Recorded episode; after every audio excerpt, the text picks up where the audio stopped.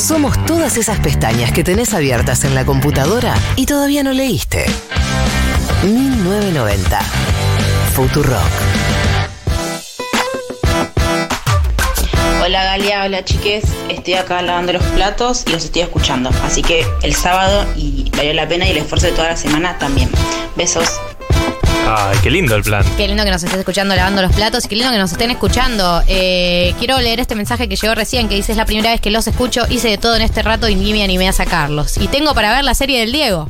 Entre hermosa entrevista Esther Díaz, laburo en un geriátrico y odio cuando escucho el abuelo barra abuela hacia les residentes. Saludos Pepi de Varela. Hola, vengo a hacer una corrección sobre la canción Malibu. Cuando Miley, Miley corta con su exnovia, se compra una casa en Malibu y da la casualidad que la casa era al lado de la casa que se había comprado Liam. No. Eh, y bueno, ahí como que se reencontraron y volvieron y ella entonces hace la canción Malibu porque ese fue como el reencuentro y todo el perdón y toda la, la boda después y todo eso. El nivel de Toxi. Y la casa de Malibu es la que se incendia, además, después. Yo debo decir que nos llegó un mensaje que decía, me imagino que con cada CD de Miley, el psico, el psico, el psicólogo de Liam cambia el auto o se mudó a una casa más grande. Totalmente. Y sí. Y sí, la respuesta es que sí. Eh, gracias por tus mensajes. Seguimos recibiéndolos. eh, Hasta las 4 estamos acá, así que pueden seguir mandando mensajes. Pero tenemos que entrar en un tema que está eh, preocupando, angustiando, desesperando al mundo entero, que es bienvenido mundo a la inflación. Welcome. Welcome Somos el- del mundo a la inflación. Somos el meme de primera vez, como bien dijo Mechis. Somos First ese. time. First time. First time. Eh, voy a leerles una frase eh, y ustedes van a tener que adivinar quién lo dijo. Me encanta este juego. La hiperinflación lo cambiará todo. Está sucediendo. ¿Y no hay opciones? No hay opciones. Ay, Marta. Ay, y bueno, es, Pero ¿Es en- argentino en o es internacional? es internacional. Biden. Eh, no, pero por ahí. Cristalina Georgieva, No. Jack Dorsey, también conocido como arroba Jack, el de Twitter. el capo de Twitter, tuiteó la semana pasada, la hiperinflación lo cambiará todo, está sucediendo. No, hace- hacete de abajo. Yo tengo una pregunta. Si el resto del mundo empieza a tener inflación, ¿nosotros vamos a mantener la inflación que teníamos y que nos equilibremos todos o nosotros vamos a tener hiperinflación como para siempre estar 50% por encima de la inflación del resto del mundo? Sí, eh, la respuesta es que si los precios en dólares suben en dólares, como te imaginarás, Suben en pesos también. y sí, eh, lastimosamente. Eh, porque a nosotros nos gusta, viste, acompañar a todo lo que- todas las tendencias que hay en el mundo. Eh, para empezar, les traigo algunos datos de, de cómo viene la inflación en distintos lugares del mundo. Por ejemplo, Estados Unidos está casi al 6% anual. Ustedes dirán, dale amigo, ¿en serio te preocupas por un 6% anual? Bueno, pero en la última década rondó el 2%. O sea que bastante aumento y es el más alto en 13 años. Después, Alemania. Tiene la inflación mayorista en 13%. De vuelta, te dirán, vamos, amigo, 13%. 13%. Es un buen año acá. Con suerte llegamos a la mayorista en 13. Bueno, es la más alta de 1974. O sea, un montón de años. Y en España la mayorista fue del 24%. También muy alta, máximo del 77%. En China están con 11 de inflación Pero eh, mayorista. me imagino. ma- mataron una generación de, de jóvenes por esta inflación. Claro. Eh, pero sí, es la más alta desde que está el dato publicado de casi más de 20 años. Así que bueno, como verán, no es- el mundo no está en una hiperinflación, como dijo Jack Dorsey. Eh, claro, pero ellos ven 2% de inflación. claro, ya, ya, están tipo la hiper. Es, es hiperinflación.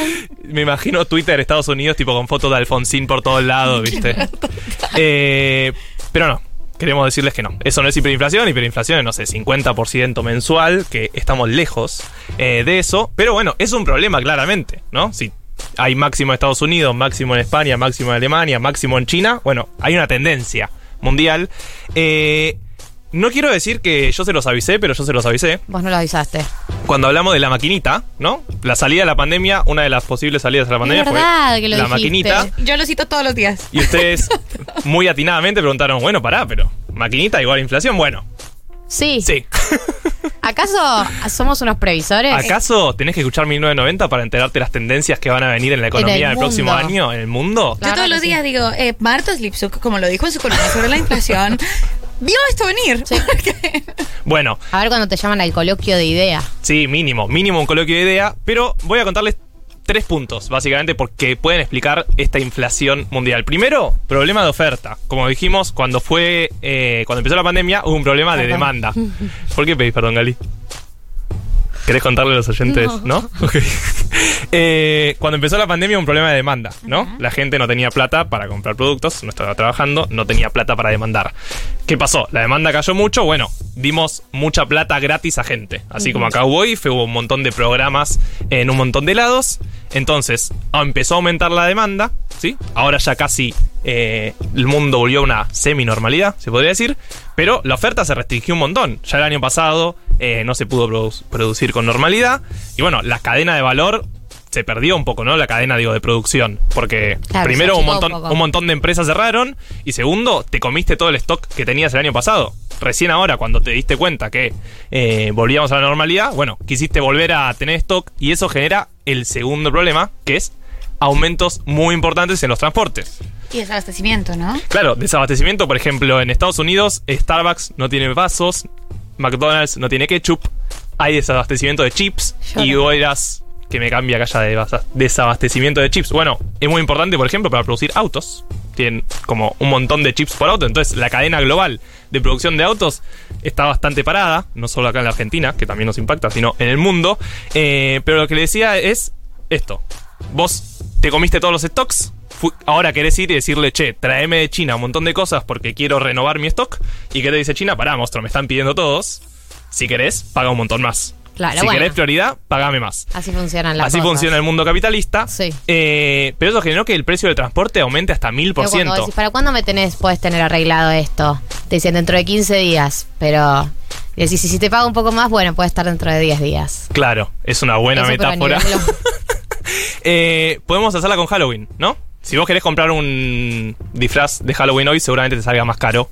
Bien, tiene mucho sentido eso que estás diciendo. Ahí va, muy bien. ¿Por qué lo necesitas con urgencia? Bueno, eso pasa con el transporte. Para que tengan una idea, eh, faltaban contenedores. O sea, como la cadena eh, global de transporte eh, se paró tanto en la pandemia que quedaron contenedores vacíos alrededor del mundo. Y bueno, cuando empezó a reactivarse, faltaban contenedores.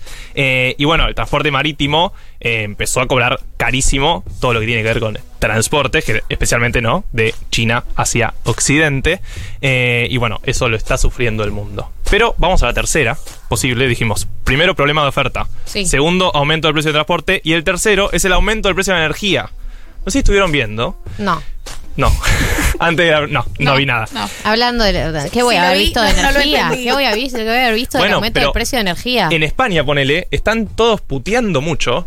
Porque les está aumentando como casi 100% las tarifas, eh, el famoso tarifazo, ¿no? Que hubo acá en Argentina también. Binder done that.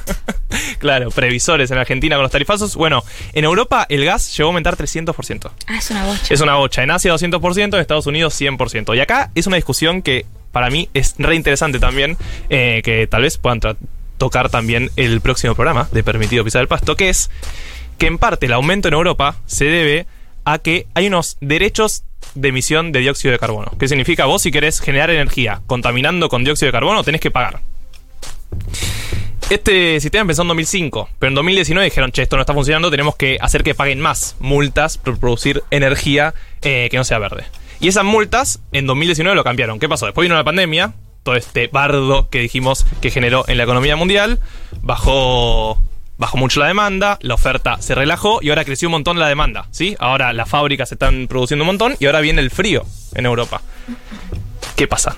Aumentó un montón este derecho para poder producir energía eh, de Mucha forma no gente verde. lo está pagando. Entonces las empresas que antes pagaban eh, 5 euros por tonelada de dióxido de carbono ahora tienen que pagar 60. Y te lo cobran a vos. Y te lo cobran a vos. Entonces, ¿qué significa eso? Si las empresas están produciendo de forma no verde, les ponen una multa, pero esa multa después se traslada a precio. Pero además, lo que digo es, no es que estás, o sea, para una empresa seguramente es posible pagar esa multa y seguir produciendo de la manera que produce. O sea, ¿cuán, ¿cuánto desincentiva eh, realmente o cuánto incentiva eh, la transición hacia, otro tipo de, de modelos energéticos? Es, ese formato, digamos. Claro, es que esa es la El discusión. formato de la penalización. Esa es la discusión. ¿Qué hacemos con la transición energética? Si esa transición energética, aunque sea este año, genera que haya subas en las tarifas. Eh, Pero además es una transición 80%. energética, porque por ahí ellos tienen el margen de ganancia como para pagar eh, esas multas y seguir adelante con la manera que tienen de producir. Y si además se lo están cobrando a los usuarios, más aún. Claro, Eh, la discusión que se viene ahora en Europa es qué hacemos con la transición energética y si cambiamos el sistema, porque si este sistema genera que el aumento, o sea, las multas a las empresas genera aumentos en las tarifas de la persona, bueno, tal vez no estaría funcionando tan bien lo que queremos, que es lo que vos decís. Opinaré eh, Por favor. raulísticamente sobre eso. El punitivismo nunca funcionó. Bien, el, el- María. el punitivismo no es un buen mecanismo para generar política políticas pública. públicas. Se, se sabe. Pero no terminamos en depende en esto. No, no, esto, es esto no es esto depende. no, Más esto no depende.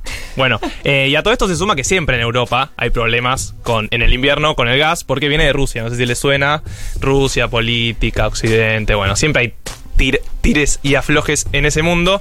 Eh, pero tengo una buena noticia con respecto a esto del precio de la energía. Que es que no va a impactar tanto en la Argentina. ¿Ma per qué? ¿Ma per qué? Porque el gobierno firmó el plan gas en 2020, en el medio de la pandemia, que fijó un precio del gas, que es casi la mitad de lo que está- se está pagando ahora en Europa, o incluso está pagando más en Europa. Eh, así que, ¿se acuerdan de ese momento en el que pensamos que vaca muerta iba a ser nuestra salvación? Sí, Sí. se sigue ¿no? pensando. en Se sigue pensando. Bueno, ya un poco está haciéndolo. Un poquito. ¿Por O sea, qué? no nos está salvando y no somos la economía más pujante del mundo, eso No lo sabemos. Pero la inflación que está habiendo en Europa, en parte, es en los precios mayoristas. Y en gran parte de esa inflación es por el precio de la energía. Eh, Y como nosotros, el año pasado, hubo una política muy importante que fue el plan gas, que limitó el, el precio del gas, por ejemplo, y lo puso bastante barato. ¿Por qué? Porque en ese momento estaba muy barato el gas. Todas las empresas les convenía fijar un precio más o menos normal de gas. Ahora, con los precios que hay en Europa, las empresas se deben estar queriendo morir. Pero bueno, se sigue produciendo acá porque el plan fue a cuatro años. Durante cuatro años ¿Y qué el, tiene que ver vaca muerta en todo esto? bueno, porque vaca, el plan del año pasado fue para incentivar inversiones en vaca muerta y decirles, nosotros te vamos a pagar este monto durante cuatro años por gas. No importa si el Ah, precio el baja. futuro. Claro, no importa si el precio baja del gas o si el precio sube. Ahora subió un montón y nosotros estamos pagando muy poco el gas, pero las empresas se comprometieron a vendérnoslos a ese monto. Ah, reganamos, reganamos. o sea que reganamos. En este momento nosotros podríamos estar teniendo un bardo Además de todo. O sea, además de todo el bardo que tenemos, un bardo monumentalmente más grande por el tema del gas que no estamos teniendo. Así que yo sé que es complicado No, va- valorar, valorar, valorar Algo lo que del estamos teniendo. de Alberto Fernández. No, y pero- valorar esta actualidad. Pero un poquito eso lo deberíamos valorar. Es como el condicional, ¿no? Es, es, el if. No sabemos qué hubiera pasado, pero suponemos que la inflación hubiera aumentado bastante más. Marto, Sí. ¿algo más que quieras decir para cerrar o te despido? Para cerrar, dos cosas. A futuro, ¿me dejas? Siempre. Para ver. Tasa de interés, que es la discusión que siempre. Si aumenta la inflación, ¿cómo podés hacer para que baje un poco? Puedes aumentar la tasa de interés. Eso que genera, ya más o menos lo sabemos, recesión. ¿No? ¿No lo sabemos? Sí, o sea, Sí, no te o sigo sea, en esta, sí, pero, no. pero dale para adelante. Si sube la tasa de interés, es más caro acceder al crédito. Si es más caro acceder al crédito, Menos menos gente. hay menos préstamo y menos consumo. Bueno, Dale. eh, esa es la discusión que se viene ahora. ¿El mundo quiere frenar la inflación y está dispuesto a que haya un poco más de recesión? ¿O venimos de una pandemia, tenemos que entender que esta inflación puede sostenerse así, a estos niveles que estamos viendo, 6, 10, 15% del mundo, y que tenemos que bancárnosla? Esa es la discusión que se viene en los próximos meses barra años. ¿Tenías una segunda?